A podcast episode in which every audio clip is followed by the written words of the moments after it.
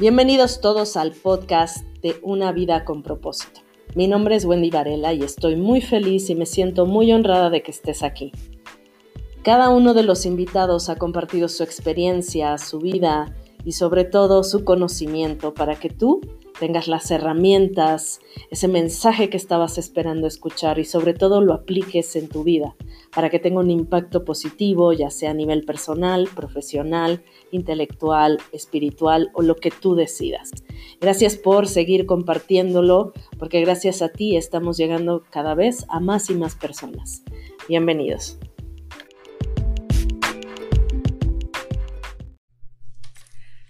Hola, muy buen jueves. Tengan todos ustedes bienvenidos a una vida con propósito y yo estoy muy feliz y muy contenta de tenerte aquí, Muchas Paco. Gracias. Muchas Fíjense que Paco viene a darnos un tema maravilloso, pero déjame presentarte de verdad como tú te mereces. Gracias. Fíjense, Paco es mercadólogo, speaker, escritor, mentor de equipos y descodificador, con lo que nos encanta ese tema, ¿verdad? Y resulta que hoy nos va a platicar de esta experiencia a los 29 años que sufriste tu primer ataque de pánico y eso cómo cambió tu vida. Entonces, esto que ahora está muy de moda, pero, pero también déjenme decirles que es, eh, es creador del Club de Empoderados, este club que tú haces para darle espacio a la gente que quiere realmente entrar en este rollo del autoconocimiento y también, eh, pues, va, eh, compartes toda tu experiencia porque trabajaste en Argentina y trabajaste también en Filipinas y has viajado a través de 42 países aprendiendo de, sus cultu de su cultura, de Sí. su forma de vida. Ok, pues él es Paco Morlet y está aquí. Dije bien tu apellido. Lo dijiste perfecto. Perfecto. Pues bienvenido, Paco. Muy, Pues, muy contenta. muchísimas gracias. Eh, muy contenta gracias. de tenerte aquí. Y bueno, eh, lo primero que quiero introducir un poco es eh, sobre esa experiencia de los ataques de Sí. pánico, que en realidad ha sido la experiencia que a mí más me ha movido hasta este momento en la vida. Ajá. Me he dado cuenta que las personas normalmente tienen algunos, algunos episodios complejos, ¿no? En mi caso Claro. se llamó ataques de pánico, pero veo que otras personas están de depresión, veo que otras personas están en divorcio y en realidad eh, todos son experiencias de autoconocimiento. A mí por eso me ha parecido sensacional el tema del autoconocimiento. Claro, sí. Para mí ha sido medular en mi, en mi proceso, pero Oye, pero cuéntanos, porque Les- a lo mejor, platico. como tú me, como comentamos en algunas sesiones previas de, de yo ni siquiera sabía que era eso. Probablemente mucha gente que hoy te esté escuchando y nos esté viendo, eh, esté experimentando esto y ni siquiera sabe que tiene, que, o sea, que tiene Sí. nombre y apellido. Sí, de hecho a mí me pasó. eh, la primera vez que lo experimenté, simplemente no sabía qué me estaba pasando. El ataque de pánico es la sensación inminente de que te vas a morir en ese momento. O sea, como si te estuviera dando En ese un momento sientas, sientes que te, que te vas a morir y tiene muchos efectos físicos, que efectivamente uno de ellos es la taquicardia, el cuerpo te suda, te empieza a doler el cuerpo. Claro. tu cuerpo está muy alerta, muy, muy en movimiento. Por el otro lado está todo el tema emocional, ¿no? Te sientes, eh, yo confundía un poco la palabra solo, soledad, con aislamiento. Te sientes aislado porque no, no puedes compartir lo que estás experimentando porque ni siquiera sabes qué es. Ni siquiera tú lo entiendes. No lo entiendes, entonces simplemente ¿cómo te llega explico? y no este y no sabes qué es. Entonces, ¿Y tú Ah. llegaste al hospital? O sea, llegaste No, yo no- yo no- yo Porque no- hay gente que sí llega y es como de, no, pues no tienes no nada. tienes nada, exacto. No, yo no yo no fui al hospital, sí me di cuenta que estaba entrando en un proceso de algo, no entendía de qué. Al sentir la, la muerte que llega y que llega y que llega, eh, el segundo pensamiento, sobre todo la primera vez que te sucede, es que te estás volviendo loco. Y entonces empiezas a disasociar. Disasociar es que empiezas a generarte pensamientos eh, complejos. Voy a salir a la calle y me van a atropellar, me voy a subir al puente, se va a caer, me voy a subir al avión, se va a caer. En mi caso que, obsesivos, ajá, ese- sí. en mi caso que me, que me había gustado viajar, o sea, había viajado por mucho tiempo y de repente te da pánico subirte al avión. Y dices, uy, ¿Qué, qué tal si me pasa estando dura". ahí, no? Entonces, finalmente me di cuenta que el ataque de pánico lo que trae detrás es un mensaje. Es un mensaje de conéctate nuevamente con tu vida. Conéctate con lo que quieres hacer. Y eh, he experimentado los ataques de pánico en dos etapas distintas, en el 2005 eh, y luego en el 2014 cuando me fui a vivir a Filipinas. Ok. Cuando me fui a vivir a Filipinas descubrí una fórmula que a mí me ayudó mucho. ¿sí? Pero en este inter, perdón, en Sí. este inter, o sea, no tuviste, solo fue 2005 y luego 2014. Está latente. siempre está latente, pero no explota. Esto es como un avión express. De repente, pum, sale y explota. A mí me explotó en el 2005, pero siempre estuvo latente. Antes del 2005 estaba siempre latente. Y entre el 2005 y el 2014 estaba latente. Solo que la olla express volvió a brotar en el 2014. Se expresó. Exacto, se expresó. Hizo ebullición. Entonces, la fórmula que descubrí es: el ataque de pánico es igual a este cambios importantes de vida, como que, como irte a vivir a Filipinas, es un cambio importante de vida. Pues nomás ahí les digo, ¿no? o, sea, la cultura es totalmente diferente. Casarte es, un, es, un, es un tema importante, tener un hijo es un tema importante, o sea, hay muchos temas que son cambios importantes de vida que detonan y te generan ansiedad. Hasta entrar a la universidad, o sea, que para ti puede ser como cualquier cosa. Cambiar de ciudad, irte a vivir a otro país, o sea, hay muchas cosas que te detonan. El segundo elemento tiene que ver con la culpa. ¿Sí? Te sientes culpable de cosas que dejaste de hacer en tu pasado. ¿Sí? Y entonces la culpa es un gran tema que tiene una cantidad de implicaciones fuertísimas. Y el tercer punto es, eh, te culpas o sientes que has postergado muchas cosas. O sea, esos grandes sueños que tenías, los has postergado, nunca los has ejecutado. Entonces, Como estas crisis existenciales donde dices, Dios, este, ¿qué estoy haciendo de mi vida? O sea, ¿qué he hecho de mi vida? De, de todo este rollo. Correcto. Entonces, todo eso lo juntas en un lugar y se vuelve una locura. Y entonces empiezas a experimentar el ataque de pánico, que efectivamente empieza con temas físicos, ¿no? Los temas físicos, temas de ansiedad es no poder dormir en las noches, todo depende, a mucha gente se le detona la ansiedad en diferentes momentos. Claro. Entonces, un truquito es, cuando sientas ansiedad, solo déjala pasar. Sé que es muy difícil, pero solo déjala pasar porque si no se queda y permanece por más tiempo. Derivado de estos ataques de pánico y de leer cosas, ver videos y tratarme de, salir de ahí, tratar de entender mi experiencia y qué es lo que estaba pasando, es que llegué a lo siguiente. Y, si podemos poner la primera slide, se los agradecería. Porque tú en el 2014, o sea, ya, tú ya tenías conocimiento de, ah, lo que me está pasando es ataque de pánico, o sea, la segunda vez ya... La segunda vez ya le puse nombre. Ya investigando me di cuenta que todo lo que yo estaba sintiendo estaba totalmente relacionado con el ataque de pánico. Entonces, a mí me han preguntado mucho que qué diferencia hay entre la ansiedad y el ataque de pánico. La verdad es que las definiciones de diccionario a mí no me gustan, ¿no? Simplemente creo que las cosas que le pasan a uno son más de sentir y de lo que tú estás experimentando. La experiencia para cada quien es distinta. Pero la ansiedad es eh, prácticamente está conectada con el futuro y es el miedo al futuro, a lo que va a pasar. La cabeza del ansioso siempre está en el futuro. Siempre. A diferencia de la depresión, que la depresión te conecta con el pasado. Siempre estás en el pasado y lo que sucedió y si hubiera sucedido. Entonces la ansiedad va con el futuro. Pero el ataque de pánico es como meterle ansiedad y exponenciarlo por 10 o 15 o 20 o 100, ¿no? Es como llevar la, ansiedad a un grado muy, muy, muy elevado, donde sientes que realmente lo que va a suceder Realmente, o sea, la ansiedad te acompaña en el ataque de pánico. Exacto. Y como la muerte es una de las cosas que te genera mucho, mucho temor. Sí, claro. Entonces la muerte será seguramente el, vamos a ponerle así entre comillas porque no lo es, pero para un ansioso, para una persona que tiene ataque de pánico, sí, me voy a morir y entonces ese va a ser mi castigo final. No, o sea, yo no sé si ustedes se acuerden, pero yo de, pequeña, o sea, yo creo que todos hemos pasado por ahí, el miedo a la muerte, o sea, no solo para ti, sino de, principalmente de tus papás, y si mis papás se mueren, y todo eso, o sea, pues yo recuerdo no, no estacionarme ahí durante mucho tiempo, pero sí eso te provoca angustia. Mucha. Y en, y en efecto, en un principio, como eres joven, pues sí, va sobre la muerte de tus papás y lo que te angustia es la muerte de alguien. Pero eso llega a transformarse cuando llegas a determinada edad y ya no te preocupa la muerte de alguien, te preocupa la tuya.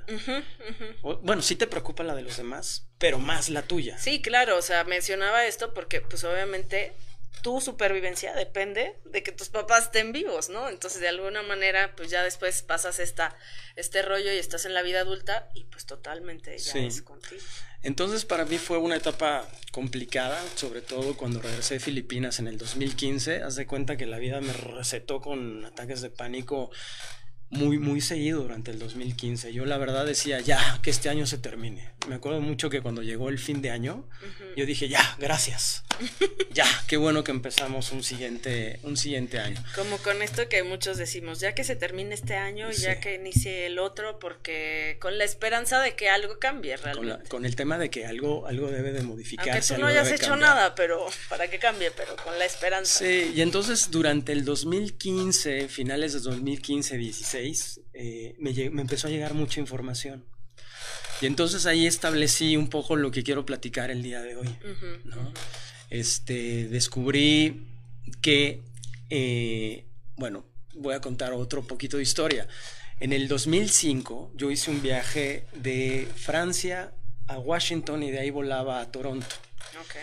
Cuando yo llego a Washington me da uno de los ataques de pánico más horribles que he sentido en toda mi vida. Y yo decía, puta, el avión que tome, si me cambio ahorita me voy a México, de todos modos se va a caer. Ya, yo ya valí, ya me morí. Y entonces este, me, me, acuerdo que en la soledad me senté en una sala de espera porque ese viaje lo hice yo solo. Y de repente empecé a tener una conversación muy extraña conmigo. Esa conversación me decía, todo está bien y yo sé, puta, ¿quién me está hablando? Pero hace cuenta que lo escuchaba aquí. Y de repente esa voz me dijo, abrázate. Y dije, bueno, a mí no me queda de otra. Y me abracé ese día sentí mi abrazo con una intensidad que dije, oh. Y entonces escuché la voz que me dijo, no te preocupes, la mejor persona con la que puedes estar eres tú mismo. Estás con esa persona. Yo la verdad en ese momento no entendía el mensaje, ¿no? yo estoy, experimentando un ataque de pánico, estoy solo como que la, la mejor persona. En realidad el mensaje me estaba hablando del autoconocimiento el mensaje me estaba, lo comprendí hasta el 2016 Porque mencionaste antes lo de la soledad, lo de estar aislado. Exacto. Sí, entonces yo comprendí ese mensaje hasta el 2017. En el 2017 dije, mm, e, ese mensaje tiene que ver con que me conozca, con que sepa quién soy. Ahora el punto es cómo te conoces y sabes quién eres. Exacto. ¿No? Entonces ahí necesitas un poco de ayuda. El truco. y entonces esto que voy a explicar, vamos a ver si puede ayudar a saber esto, ¿no? Sí, porque de verdad, de verdad, estamos todavía en el periodo, aunque ya estamos en febrero, pero estamos todavía en el periodo eh, en donde estamos en el recu pues sí, reflexión, en el recuento de los daños del año pasado, y no solo del año pasado, puede ser de muchos años. Ya ves que el Blue Monday, ¿no? Que fue en el día más triste del año y que fue en enero, porque justamente ya se acabó esa sensación de la fiesta. Y, eh, y muchos empiezan a ver su realidad financiera, su realidad amorosa, su realidad eh, y, y, vuelves a entrar en la rutina. Vuelves a entrar en el mismo ciclo. Exacto. Y esa misma rutina puede que alguien que te está escuchando de verdad está ahorita en febrero diciendo ya, ya no tiene sentido estar donde estoy. Es más, hasta ya no tiene sentido seguir viviendo. Claro. Y de hecho se da mucho ese pensamiento, mucho más de lo que, de lo que creemos. Entonces, ah, perdón, ahora sí ya la slide que... La segunda slide, por favor. No, de hecho, de hecho la primera. Ah, vale. Sí, para, para explicar. Aquí, te vamos diciendo. Aquí, aquí para explicar un poco, eh, quise poner un iceberg. Ese iceberg somos nosotros, en realidad, ¿no? Entonces, la parte amarilla, lo que sobresale del agua es el consciente. El consciente es muy sencillo, nada más que tiene un truquito. Nosotros creemos que como conocemos ese consciente ya nos conocemos absolutamente y eso es una mentira el, el, consciente, que es la parte amarilla, en realidad eh, unos dicen que es el 20% de nuestras decisiones, otros dicen que es el 5%, otros dicen que es el 15%. Yo la verdad no sé cuánto es, pero sí sé que es muy poco. El consciente en realidad es lo que tú sabes de ti. El consciente es, eh, yo soy Paco, tengo 44 años, vivo en que México. Ven ustedes ahí en, en amarillito. En lo que está en amarillo. Eh, tengo 43 años, este, soy mexicano, trabajo en esto. Tengo tres hermanos. tengo tres hermanos, estoy ahorita en Querétaro. O sea, las cosas que sabes de ti en el momento presente, ese es el consciente. O sea, lo que te da alguien más, o sea, lo que está dado por la sociedad. Lo que sucede, dónde trabajo, qué me gusta, o sea, lo que sabes, ¿no? Es más, que vas a una tienda y te gusta determinado café, eso es parte del consciente. Pero el tema se empieza a complicar un poquito más cuando nos metemos al subconsciente. El subconsciente en realidad es todo lo que no sabemos de nosotros mismos, pero que tiene una implicación en nuestra vida y desde ahí tomamos casi la mayor parte de nuestras decisiones. Y ahorita con una slide más adelante vamos a tratar de ir clarificando eso. O sea, para entrar en ese terreno este, profundo del inconsciente, del subconsciente, ¿qué se tiene que hacer? Pues eh, sufres. Sufres porque vas a tener que... ¿Qué tiene que hacer? de hecho, ahorita lo voy a explicar en, la otra slide. Voy a poner algunos ejemplos de cosas que tienen que ver con el subconsciente y que probablemente, nos hagan sentido. Pero ahorita la definición es todo lo que, lo que no sabes de ti, pero de que desde ahí tomas una definición o desde ahí tomas una decisión. Y luego eh, verán en la slide una nube bonita, azul, que esa, esa nube es, eh, ahorita le llamo supraconsciente que el supraconsciente es todo tu potencial, hasta dónde puedes llegar y elevarte y hacer cosas magníficas en la vida. Que ahorita también vamos a hablar de algunos elementos que tienen que ver con el, con el supraconsciente. Entonces, si, si quieren, pasamos a la, a la siguiente. Ok, déjanosla ahí un tantito, porque va, a ver, explícanos. Porque, ¿qué, qué ese, ese potencial, porque muchos escuchamos de, es que libera tu potencial, incluso con estas ondas, ¿no? De la educación en los niños, que todos eh, tenemos un potencial y unas habilidades y nacemos con dones y aptitudes muy específicas que nadie más tiene. Pero si tú no te conoces o si crees que, te, que solo con quedarte en un nivel académico, puramente académico, matemático lógico, que es lo que normalmente enseñan, al menos en nuestro país, que piensan que con tener una licenciatura o una maestría tú ya vas a tener o alcanzar a ese máximo potencial. Error. Sí, error. Y de hecho mucha gente choca con eso, porque basa su vida en ese proceso académico donde yo soy muy bueno, pero resulta que algo más. Y mi vida personal es un desastre. Exactamente. El, el supraconsciente prácticamente es, es, todo lo que en realidad eres, pero que no sabes qué eres, ¿no? Entonces, yo me he encontrado, ya hace poquito dimos un taller donde la pregunta que yo hice es si conocían sus talentos. Okay. Y la verdad es que fue muy difícil que se contestara esa pregunta. Claro, porque es como en la entrevista de, y dime, ¿qué cosas te hacen ser a ti único, no? Y de, Exacto. Y es como de, es muy difícil hablar de uno cuando uno no se conoce. Sí, de hecho, para poder contestar esas preguntas tienes que conocerte. Por eso el, este, esta, esta plática se llama autoconocimiento. A mí me parece, lo que he descubierto hasta ahorita es que en el autoconocimiento está todo. Si no sabes quién eres, no sabes a dónde vas. No, espérate, o sea, dejemos el rollo del éxito, de, de, de hacer una carrera, de... Si tú no te conoces, ¿Con quién te vas a relacionar? ¿Con quién te vas a inmiscuir amorosamente? ¿Con quién? Aparte que es éxito. El éxito para ti significa una cosa, pero para mí significa otra cosa. y a veces estereotipamos el éxito confundiéndolo con logros laborales, con logros eh, deportivos, con logros de, de ese tipo de cosas, pero en realidad, quién sabe si ese es el éxito que en realidad esperabas, ¿no? Bueno, yo creo que el éxito tiene que ser una cosa integral, ¿no? Es un tema integral, exactamente, y es un tema que significa distinto para todo el mundo, no significa lo mismo. Claro. El éxito para ti es una cosa, para mí es otra cosa, para la persona que va pasando por ahí es otra cosa.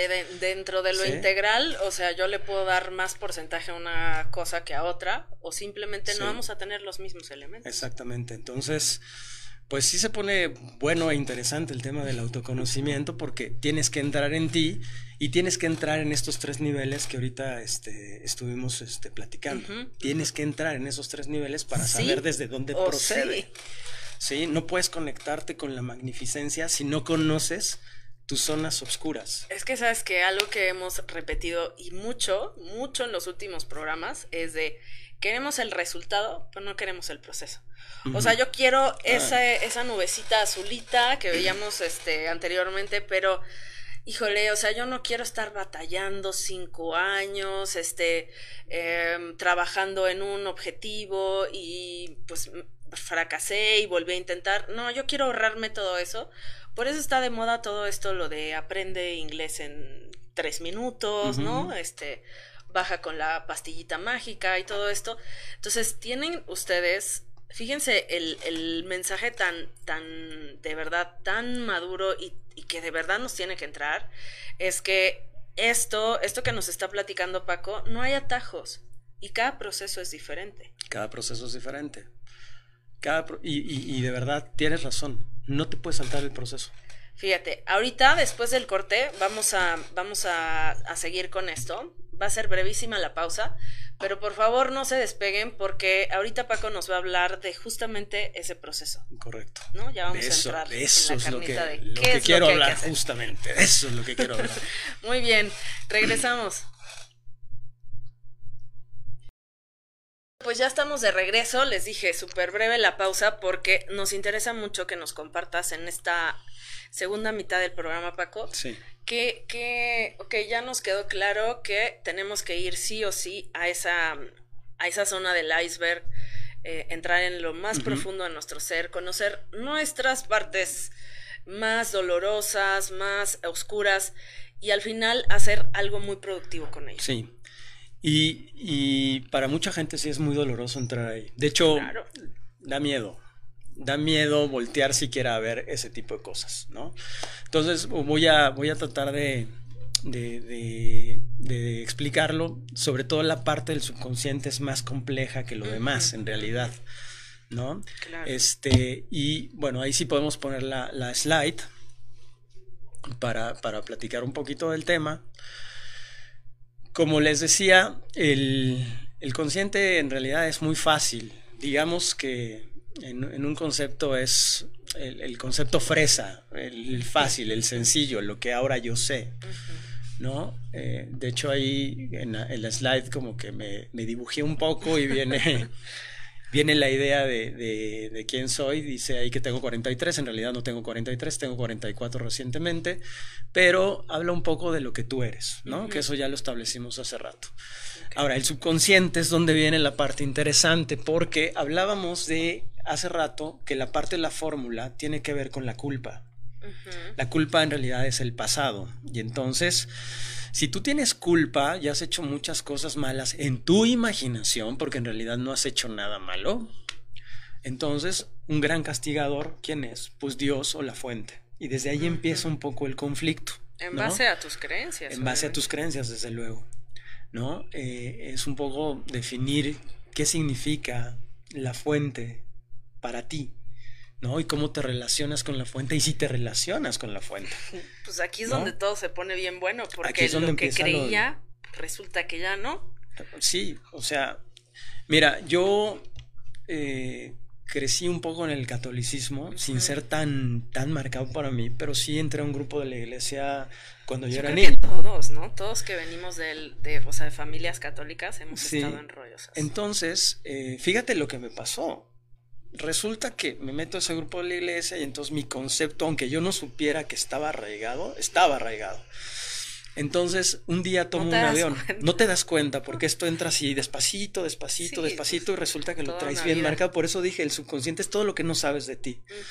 Entonces, ese día tomo un avión en Filipinas de una ciudad que se llama Davao a Manila, una hora cuarenta y cinco, yo iba aterrado. Estaba leyendo un, un libro y la última frase del libro decía, yo que soy Dios, no te pido nada, no necesito nada de ti. Y yo dije, en ese momento me di cuenta que a mí me gustaba cantar, me gustaba correr y me gustaba hacer determinadas cosas porque yo creía muy adentro que eso le, agradaba, le, le agradaba a Dios, perdón. Que era lo que él quería. Que era lo que él quería. Y cuando me llega esa frase, dije, puta, y me la tenías que decir arriba de un avión donde no, no o sea, sentí como si me quitaran todo el soporte. Y fue dramático para mí eh, leer esa parte. Porque era tus referentes, sí. Pues claro, era mi referente, pero yo no sabía que era mi referente. Yo no lo tenía claro. El segundo, y cada quien puede pensar lo que quiera de, de, de, la fuente, de Dios, del universo, o de como se quiera, como, como lo quiera llamar. El segundo proceso que fue complicado, que sí está muy metido con el ataque de pánico, la muerte.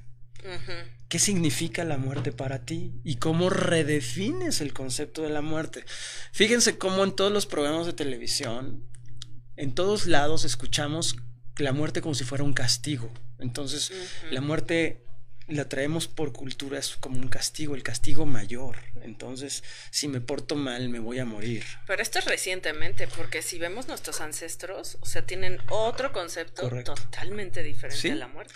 Y, y, si vas a otros países, que a mí me ha tocado ir a otros países y ver el concepto de la muerte, dices, pues no, no, o sea, esto significa para todo el mundo algo distinto. Y es brutal porque en algunos lugares lo celebran y en algunos otros lugares es sufrimiento. Me acuerdo que fui a un velorio un día y de repente se metió una señora y ¡ah! ¡ah! Y yo decía.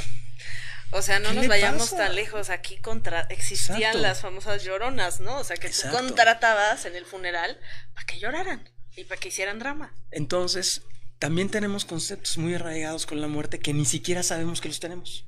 Sí. No lo sabemos. Otro concepto fuerte es la infancia, todo lo que pasó en la infancia y todo lo que nos tocó vivir en la infancia.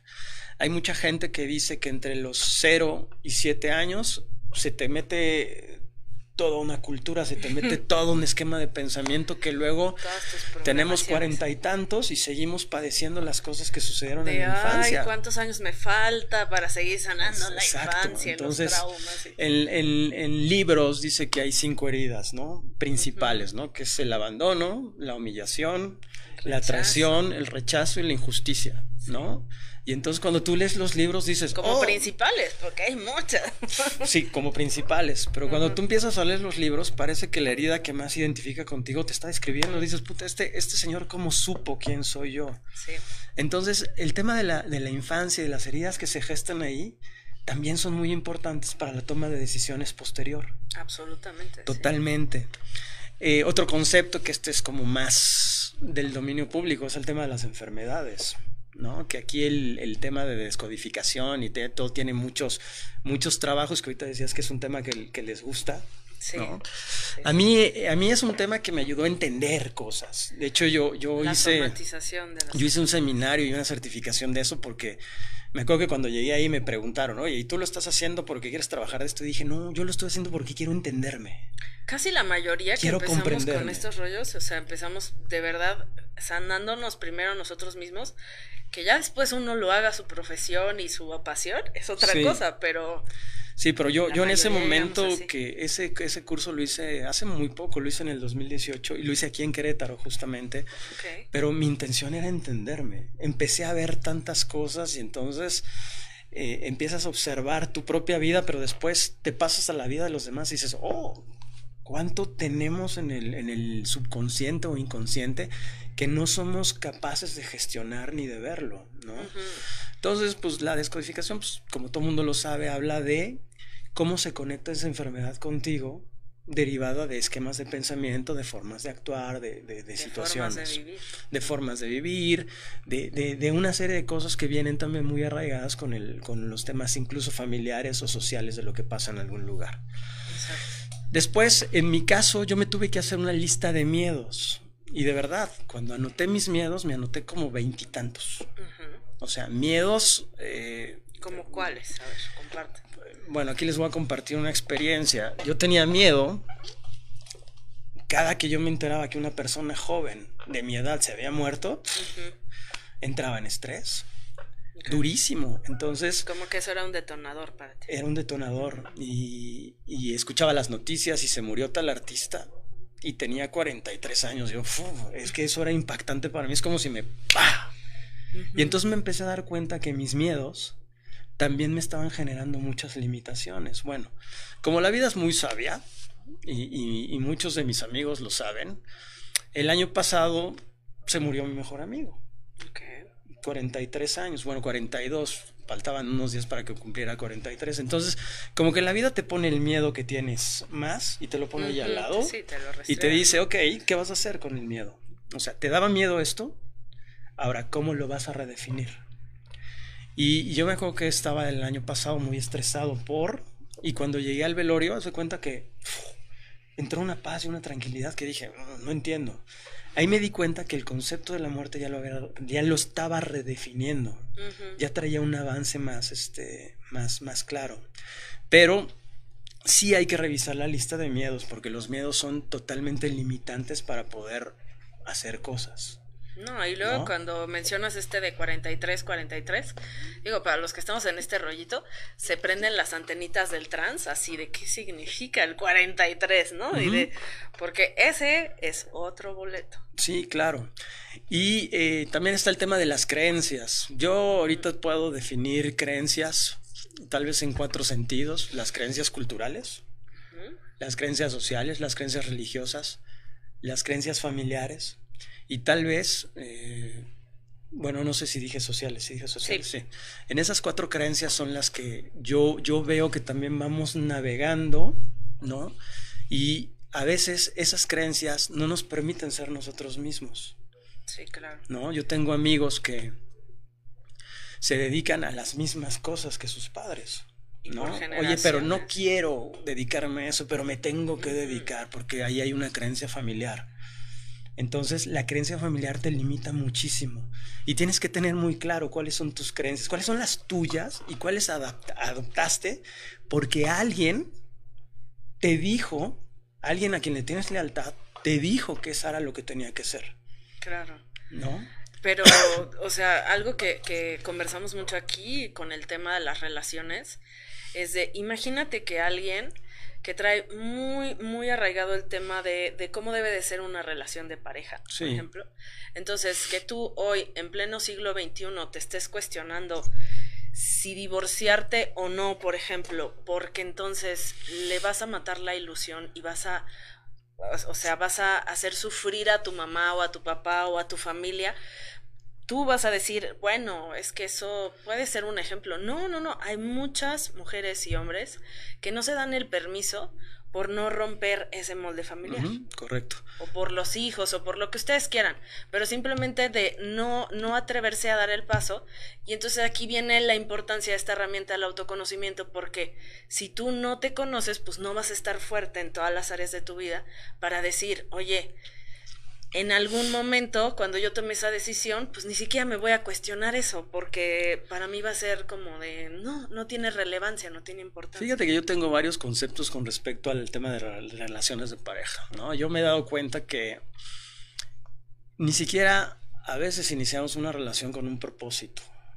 Claro. Porque nadie te dijo que tenías que, que lo conducente fuera que tuvieras un propósito, ¿no? O sea me casé o me voy a casar porque estoy muy enamorada y es el amor de mi vida. Ver, detente.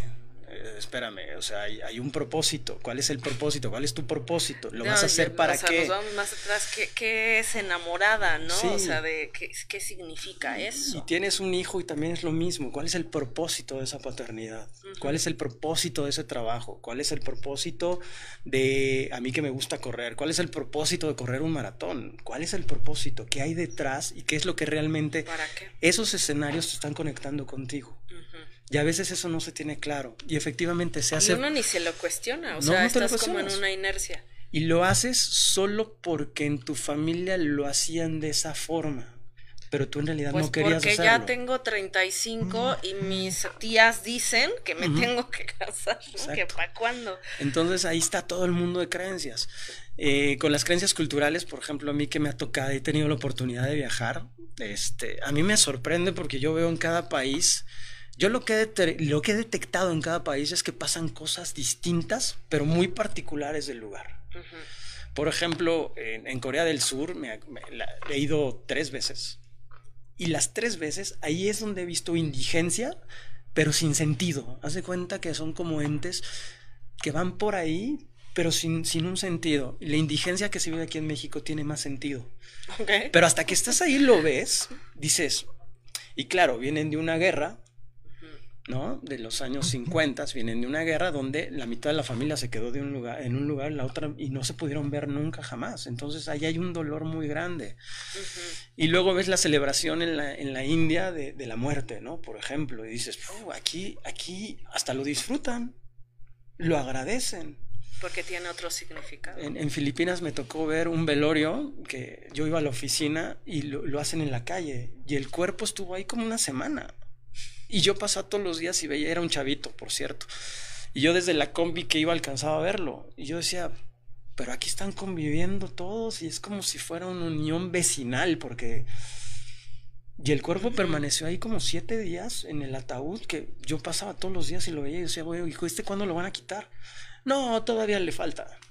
Entonces, el tema cultural también hay que entenderlo y en este país pasan cosas culturales particulares que no pasan en otros lugares. Entonces, las creencias es, otro, es otro tema importante.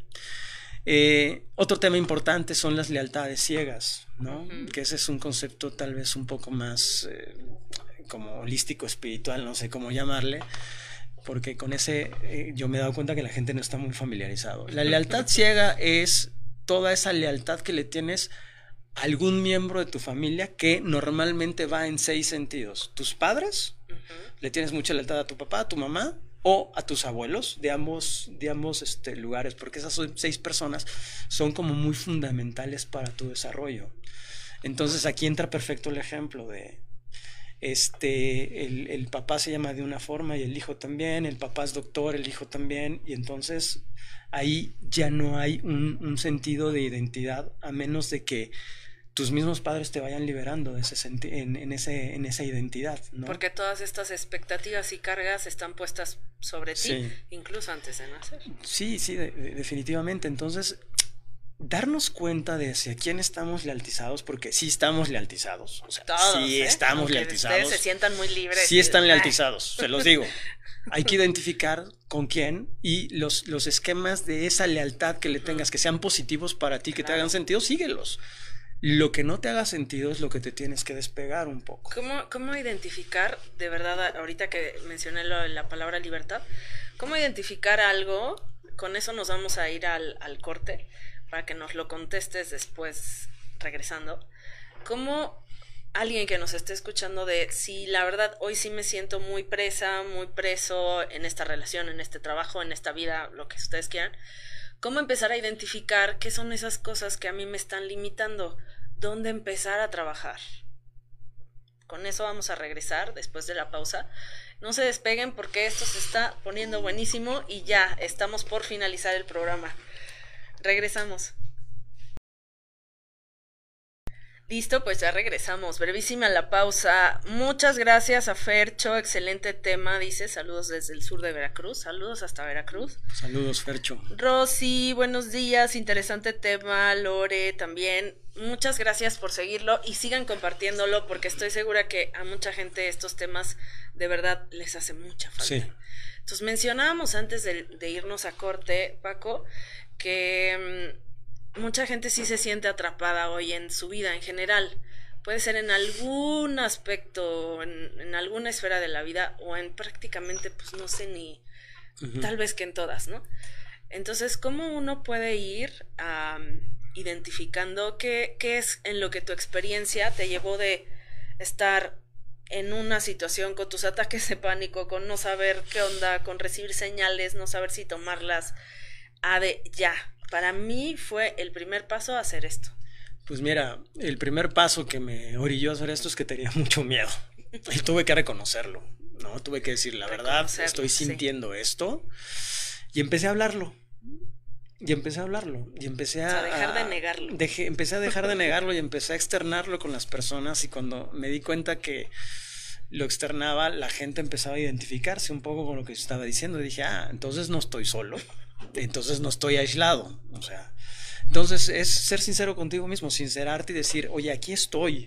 Qué cañón eso, ¿verdad? Que uno trae su propia batalla y...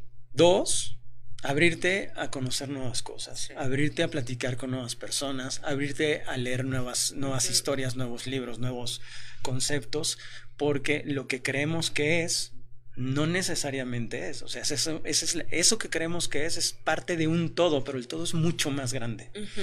¿No?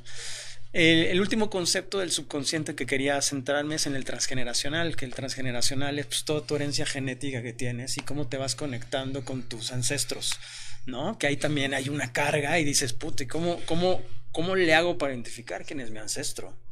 ¿No? Y hay, hay muchas terapias que hablan de eso, ¿no? Y que te van metiendo con el ah, pues resulta que estoy conectado con tal que le pasaban este tipo de cosas.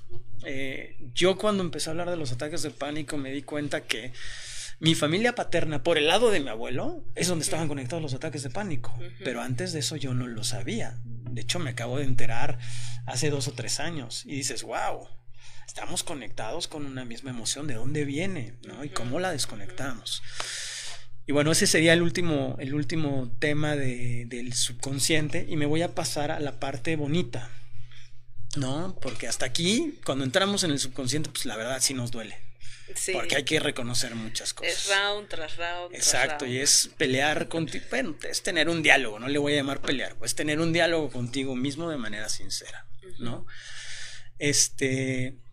El, subcon el supraconsciente es la nube azul que vieron hace rato, que es prácticamente todo el potencial ilimitado que tienes como ser humano. Aquí hay varias, varias frasecitas que me llegaron. La primera es, eres merecedor absoluto de todo solo por el simple hecho de estar. ¿Sí? Y si no aceptamos esa realidad, si no aceptamos esa verdad, estamos en un conflicto. La repito, eres merecedor de todo lo que tú deseas solo por el simple hecho de estar en este mundo. ¿Sí? Así de simple. Entonces, ¿cómo llegamos a conectar con, lo que en realidad merecemos? Bueno, pues algunas preguntas serían, eh, ¿cuál es tu talento? ¿Qué talentos, qué dones tienes que te hacen único? Bueno, de hecho todos somos únicos. O sea, yo no podría conducir este programa igual que tú, lo haría al estilo Paco, ¿no? Pero todos tenemos esa unicidad eh, otro elemento más es tus experiencias, tus experiencias de vida, todo lo que ha pasado en tu vida, en todos los ámbitos, en el ámbito escolar, en el ámbito de viajes, en el ámbito deportivo, en el ámbito de lo que tú quieras, qué experiencias realmente relevantes has tenido en tu vida. Entonces hay que preguntarse talentos y experiencias.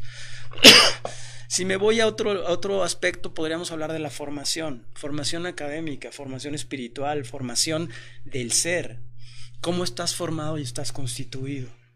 Claro. ¿No? Este, el conocimiento. El conocimiento aplicado a algo se convierte en sabiduría. Ese, ese concepto también me ha gustado. Y todos tenemos conocimiento de algo que podemos aplicar a algo. Por lo tanto, todos somos sabios en algo. Sí, porque luego estamos recolectando conocimiento y conocimiento. Sí, la pregunta es que, sí, o sea, el conocimiento aplicado es el que vale el que yo tenga conocimiento y conocimiento, pues está muy bien, pero guardado. ¿Para dónde va a ir? ¿No? El conocimiento aplicado a algo se convierte en sabiduría, todos somos sabios en algo, hay que detectar en qué somos sabios, ¿no? Después viene la vocación. Y estos ya suenan como conceptos muy psicológicos. En realidad la vocación es todo lo que te llama la atención del mundo. Si vas caminando por una calle, ¿qué volteas a ver? Eso que atrae tu atención, un perro, un coche, una llanta, una llanta de un coche, o sea, una planta, una casa, una construcción, todo eso que te llama la atención es lo que está conectado con tu vocación. Y viene otro concepto que es el de las pasiones. Todo lo que te apasiona hacer realmente, ¿no? Como yo lo he dicho, a mí me apasiona correr y me gusta y lo disfruto. ¿Y por qué me gusta correr? Porque el correr me produce movimiento, a mí el mover el cuerpo, el moverme de un punto a otro me genera placer. Y ese deporte en particular genera ese movimiento. ¿Sí? Entonces genera ese, ese, ese placer este, desbordado. Cuando tú ya viste todo tu subconsciente y todas las limitaciones y las creencias y los miedos y todo, y puedes voltear a ver tu supraconsciente, que es todo lo que acabo de escribir, entonces, eso te va a dar por resultado algunas actividades que tú podrías desarrollar en tu vida. A esas actividades son en las que te tienes que conectar. ¿No? En las que te tienes que Esas son las que te tienes que enfocar.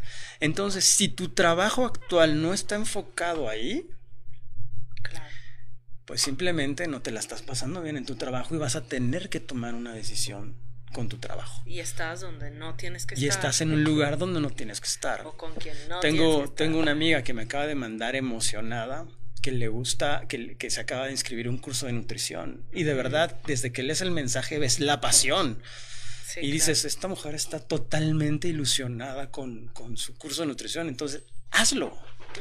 Ve y tómalo y hazlo y ejecútalo. Y si eso después se convierte en tu actividad primaria para ganar, para ganar dinero, seguramente se va a conectar. Finalmente, cuando llegas a todo esto y llegas a esta actividad, le empiezas a hacer, te conectas con algo mayor que es paz interior. Y estás ahí en esa paz interior Y créanme, es una de las mejores experiencias que puedes vivir. Estar constantemente conectado a esa paz interior. No siempre la vas a lograr, ¿eh? Sí, te vas a conectar por un momento, sobre todo al principio, después te vas a volver a desconectar. y, o sea, porque tú dijiste hace rato una palabra muy importante. El proceso no te lo puedes saltar. ¿No? Entonces, el proceso es importante. Y el proceso a veces te va a conectar y te vas a conectar, te va a conectar, pero cada vez va a ser más, y aparte, O sea, quieres nuevos retos. Sí, después que lograste algo, te llama la atención otra cosa y sabes que es salirte nuevamente de tus creencias, romper paradigmas, irte al borde de tus límites y obviamente que ahí pues no habita la paz. Hay un proceso de reacomodo y reajuste. Fíjate, te voy a platicar rápidamente cómo entendí el proceso, porque también eh, en septiembre fui, fui a, un, a un café y al salir del baño cierro la puerta y yo no sé qué pasó, que me pegué aquí en la frente y me abrí. Y me empezó a salir mucha sangre, así como si fuera futbolista, que y entonces me di cuenta y empecé a observarme cómo el proceso de sanación celular luego, luego se empezó a dar. Y me sorprendí, dije, wow. O sea, automáticamente empezó a funcionar ese proceso celular y a los poquitos días se me había cerrado. Y ahorita casi ni se me ve. Que a mí me ha sorprendido, porque yo dije, no, este se me va a quedar. No, el mismo proceso celular. Y ahí entendí la parte del proceso, porque dije, efectivamente, el proceso no te lo puedes saltar ni en el proceso celular, ni en el proceso de tu trabajo, ni en el proceso de tu matrimonio, ni en el proceso de absolutamente nada. Hay que vivirlo y hay que experimentarlo. No, porque si no, o sea, no, no va a estar bien pegado esto, ¿no? O sea, hablando de, la herida, eh, no te puedes brincar ese proceso incómodo, que es muy incómodo el proceso de cicatrización. Antes de, cicatrizar se va a inflamar y va a ser incómodo, hasta doloroso. Entonces, eso es algo que les decimos aquí, lo aplicamos a cada cuestión de la vida. Tú quieres eh, estar bien emocionalmente, bueno, pues vamos a pasar por el proceso de la inflamación, haciendo esta analogía con la herida. Y no va a ser lindo, pero después vas a llegar cuando, cuando esté esa cicatriz, eh, va a ser una lección aprendida. Sí, todo toma sentido. De repente todo toma sentido y dices, ah, ya entendí para qué me sucedió tal cosa. El impacto que tuvo es este. Muy bien, pues estamos llegando prácticamente al final del programa y la verdad es que me gustará mucho que compartas, Paco, cómo, cómo te puede contactar la gente. Ah, en este momento ya está saliendo eh, los datos aquí de Paco para que lo puedan contactar, lo sigan en sus redes. Te encuentran como Paco Morlet en YouTube. Primeramente, quiero agradecerles a todos por escucharnos, a Wendy y a mí. Muchas gracias. Gracias a ti. Y también a ti por, por platicar conmigo. Eh, a mí me encuentran en redes sociales como Paco Morlet, este, en Instagram, en YouTube, en Facebook y en LinkedIn también, que tengo mi perfil ahí porque muchos años de mi vida la, he dedicado al tema de trabajar en empresas y todo. Entonces, así me encuentran sencillamente. Dentro de Facebook viene una página, mi página de, la marca personal, donde eh, actualmente doy conferencias, talleres y también hago sesiones uno a uno sobre, sobre mucho sobre este tema de autoconocimiento. Es cómo ir enfocando el autoconocimiento para que vas descubriendo quién eres. ¿No? Y que te vayas conectando con esa paz. Interior. Para ir entrando en esas cavernas oscuras de él. Exacto, que duelen, duelen, duelen, pero no, y la verdad es que aquí siempre, siempre lo comentamos, uno no lo puede hacer solo. El éxito no se construye solo, em, nada lo puedes hacer solo, solo eh, cuentas contigo mismo para atravesar ese proceso, pero de verdad, si se pueden facilitar la vida y y no es acortar, ¿eh? Porque no, a mí no me gusta decir que, ay, porque tú te vas a acompañar de alguien, entonces vas a tomar el atajo. No, no es tomar atajo, simplemente es que vas a, reducir tu sufrimiento bastante porque alguien te va a decir las cosas que tú difícilmente vas a ver. Sí, vas a disfrutar más de esta vida, que el objetivo de la vida es, es disfrutarla, ¿no? El otro objetivo es conocerte, saber quién eres para poder tomar decisiones más certeras y más alineadas a lo que tú esperas de la vida. Exacto. ¿No? Muy bien, pues regresa Paco. Pues regresa me invitan con mucho mucho gusto. estaré aquí de nuevo. Seguro que sí. Pues ahí tienen sus datos, anótenlo, síganlo en sus redes, porque Paco está bien activo publicando videos y, demás, para que también, em, pues, ¿por qué no? Contáctenlo en una sesión uno a uno y también si te quieren llevar a algún lugar para alguna conferencia, para algún taller, por supuesto. Eso está bienvenido. y aparte me gusta hablar, entonces... Sí. Así que, eh, pues listo. Muchas gracias por estar conectados, por acompañarnos. Síganlo compartiendo y nos vemos siguiente jueves, como cada jueves, de 10 a 11 de la mañana en Una Vida con Propósito. ¿Ok? Siguiente semana vamos a charlar de relaciones amorosas. Mm, buen tema. Sí, buenísimo, porque estamos ya en el, en el mes del amor y del desamor y entonces hay que hablar de esto porque finalmente estamos aquí para disfrutar la vida. Exacto. Nos vemos siguiente jueves. Muchas gracias. Chao. You